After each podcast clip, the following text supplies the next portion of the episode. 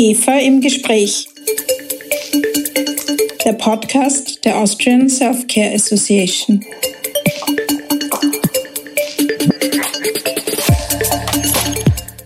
Herzlich willkommen bei einer neuen Folge von IGEFA im Gespräch. Mein Name ist Christina Nageler. Ich bin Geschäftsführerin der IGEFA, der Austrian Self-Care Association. In unserer heutigen Podcast-Folge dreht sich alles um den Online-Shopping-Giganten Amazon. Und ich freue mich sehr, dass ich heute Fabian Kaske im IDEFA Podcast Studio begrüßen darf. Fabian Kaske ist Geschäftsführer der Dr. Kaske Marketingagentur. Heuer im Mai hat Dr. Kaske eine bemerkenswerte Studie über Amazon veröffentlicht. Der Untertitel lautet Die steigende Relevanz des Versandriesens in der Pharmabranche. Und genau über diese Studie möchte ich heute mit Fabian Kaske sprechen. Zuerst aber möchte ich Ihnen meinen heutigen Podcast-Gast und sein Unternehmen kurz vorstellen. Fabian Kaske absolvierte sein BWL- und Managementstudium in Österreich-Winkel, Paris, Singapur und Hongkong. Bei Procter Gamble perfektionierte er sich im Brandmanagement und bei Oliver Wyman sammelte er in der Unternehmensberatung berufliche Erfahrung. Mit der Dr. Kastle Healthcare Agentur betreut er heute Firmen wie Bayer, Hexal, Nestle und Pfizer. Ich bin schon sehr gespannt auf die Insights der Dr. Kaske Amazon Studie.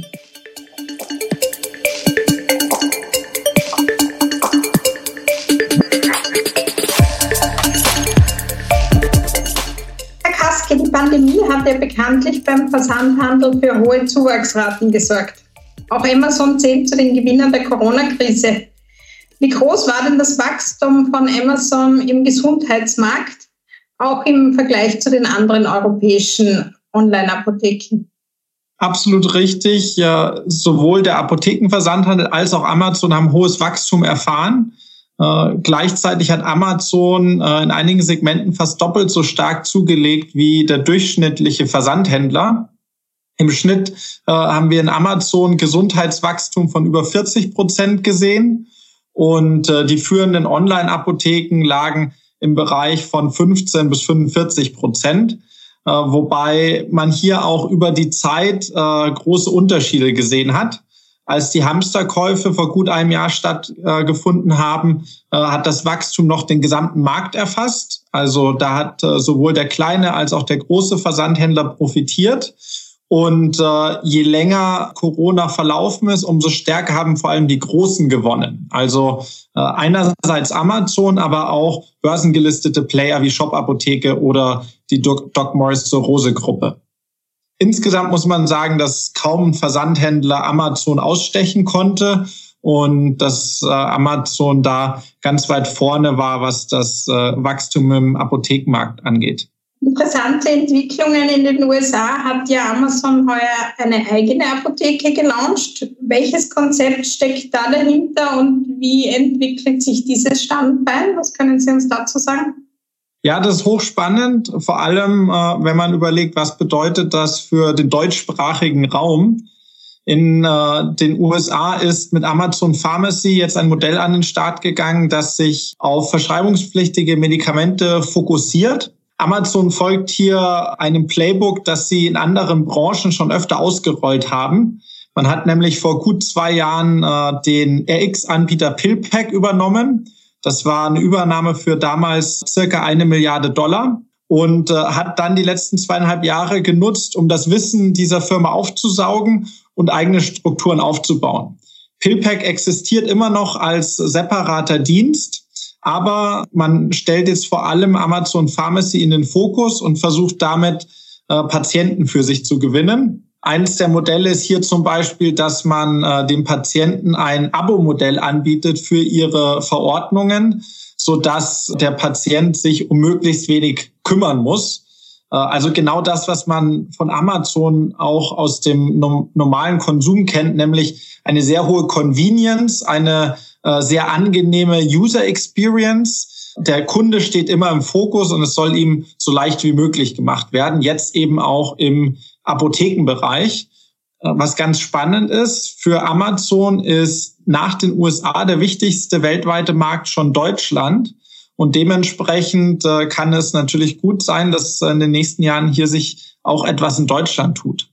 Welche Szenarien halten Sie hier am wahrscheinlichsten?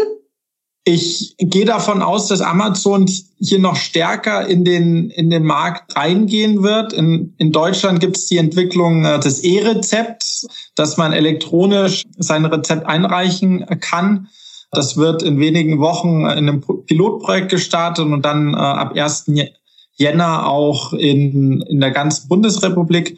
Und dementsprechend öffnet sich nochmal ein riesiger Markt. Der RX-Anteil im Online-Bereich ist momentan bei gut einem Prozent. Also äh, nur, äh, nur jedes hundertste Rezept geht momentan an einen Online-Versandhändler. Und äh, in der Zukunft ist davon auszugehen, dass dieser äh, Anteil stark ansteigen wird. Und äh, Amazon wird sich sicherlich äh, von diesem Kuchen etwas abschneiden wollen.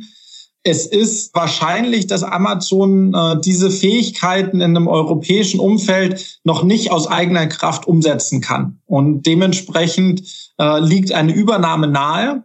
Wenn wir von der Übernahme sprechen, dann sind das äh, schon mal nur die börsengelisteten Player, die äh, da vor allem in Frage kommen, auch wegen der, der Größe, die dann so eine Logistik zu bewältigen hätte.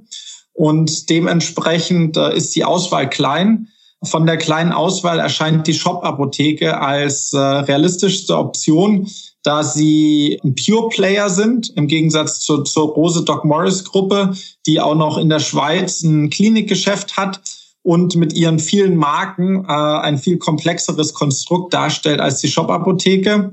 Zudem hat die Shop-Apotheke den Vorteil, dass sie äh, das stärkste Online-Marketing haben und die beste User-Experience alles Themen, auf die Amazon auch äh, großen Wert legt. Ja, spannende Zeiten, die da auf uns zukommen. Wie intensiv verwenden die Pharmahersteller schon jetzt Amazon als Vertriebskanal?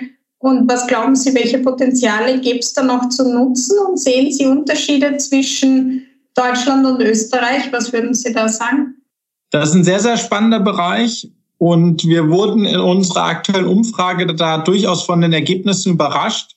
Mittlerweile ist die Mehrheit der Hersteller in irgendeiner Form auf Amazon aktiv. Äh, die allerwenigsten verkaufen selbst. Das ist ja auch bei den äh, meisten Produkten, gerade wenn es um Arzneimittel geht, nicht möglich. Aber äh, womit sich fast jeder beschäftigt, ist das Thema, wie ist die Beratungsqualität auf Amazon, was sich dort ja auf der Produktdetailseite ausdrückt. Und äh, das Thema attraktive äh, Produktbilder, attraktive Produktbeschreibungen wird schon von vielen Herstellern umgesetzt. Und äh, da gab es auch in den letzten eineinhalb Jahren nochmal einen Boost. Wenn man eine ähnliche Erhebung vor Corona gemacht hätte, wäre man nochmal auf andere Ergebnisse gekommen.